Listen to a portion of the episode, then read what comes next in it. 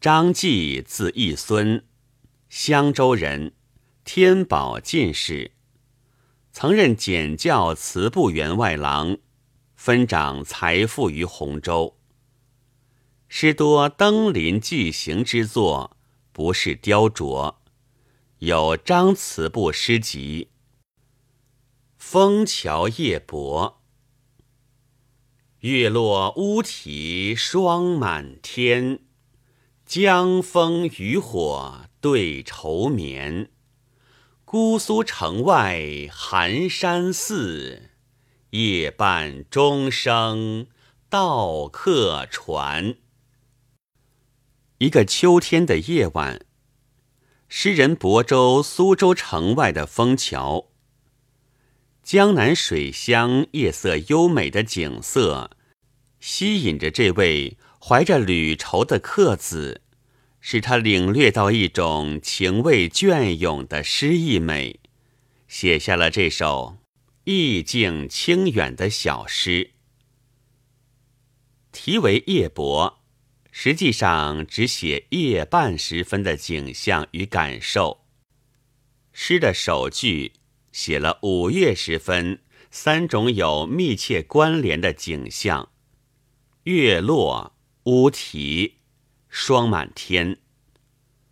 上弦月升起的早，半夜时便已沉落下去，整个天宇只剩下一片灰蒙蒙的光影。树上的漆屋。大约是因为月落前后光线明暗的变化，被惊醒后发出几声啼鸣。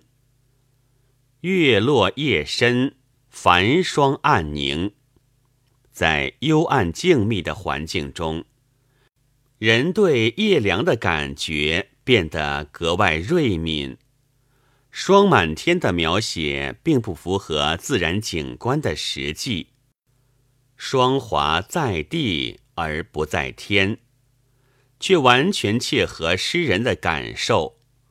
深夜侵击边谷的寒意，从四面八方围向诗人夜泊的小舟，使他感到身外的茫茫夜气中正弥漫着满天霜华。整个一句，月落写所见，乌啼写所闻。霜满天写所感，层次分明地体现出一个先后承接的时间过程和感觉过程，而这一切又都和谐地统一于水乡秋夜的幽寂清冷氛围和羁旅者的孤洁清寥感受中。从这里可以看出诗人韵思的细密。诗的第二句接着描绘枫桥夜泊的特征景象和旅人的感受。在朦胧夜色中，江边的树只能看到一个模糊的轮廓。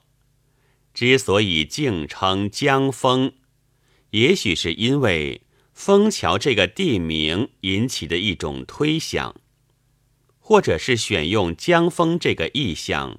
给读者以秋色、秋意和离情羁思的暗示。湛湛江水兮上有风，目及千里伤春心。清风浦上不生愁。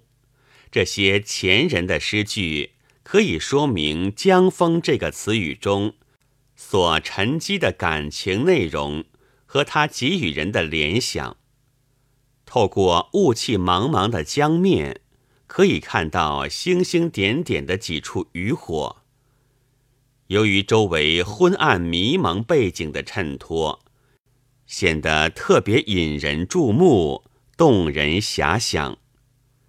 江风与渔火，一静一动，一暗一明，一江边，一江上。景物的配搭组合颇见用心。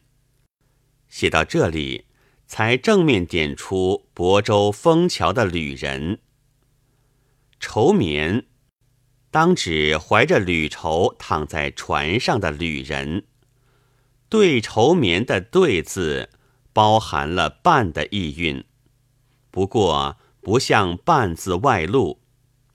这里却有孤绝的旅人，面对霜叶、江风、渔火时，萦绕的缕缕清愁，但同时又隐含着对旅途优美风物的新鲜感受。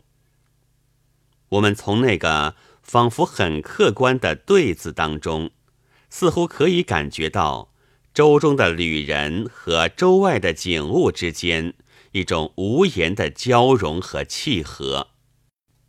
诗的前幅布景密度很大，十四个字写了六种景象；后幅却特别疏朗，两句诗只写了一件事：“卧闻山寺夜中。”这是因为，诗人在《枫桥夜泊》中所得到的最鲜明、深刻、最具诗意美的感觉印象，就是这寒山寺的夜半钟声。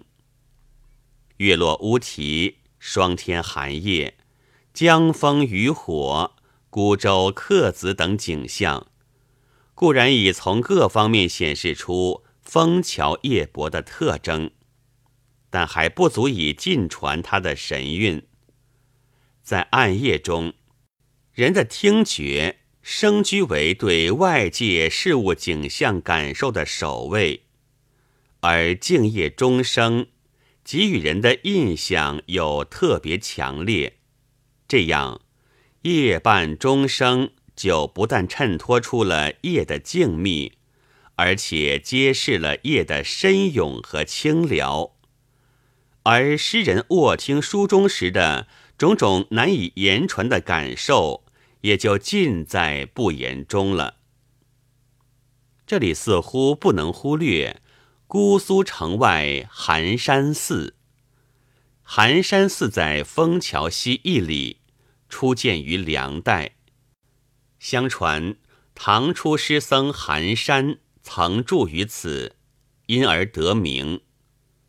枫桥的诗意美，有了这所古刹，便带上了历史文化的色泽，而显得更加丰富、动人遐想。因此，这寒山寺的夜半钟声，也就仿佛回荡着历史的回声，渗透着宗教的情思，而给人一种古雅庄严之感了。诗人之所以用一句诗来点明钟声的出处，看来不为无因。有了寒山寺的夜半钟声这一笔，枫桥夜泊之神韵才得到最完美的表现。这首诗便不再停留在单纯的枫桥秋夜景物画的水平上，而是创造出了。情景交融的典型化艺术意境。夜半钟的风习虽早在南史中即有记载，但把它写进诗里，成为诗歌意境的点眼，却是张继的创造。在张继同时或以后，虽也有不少诗人描写过夜半钟，却再也没有达到过。张继的水平，更不用说借以创造出完整的艺术意境了。本文作者刘学阶，白云出岫朗读。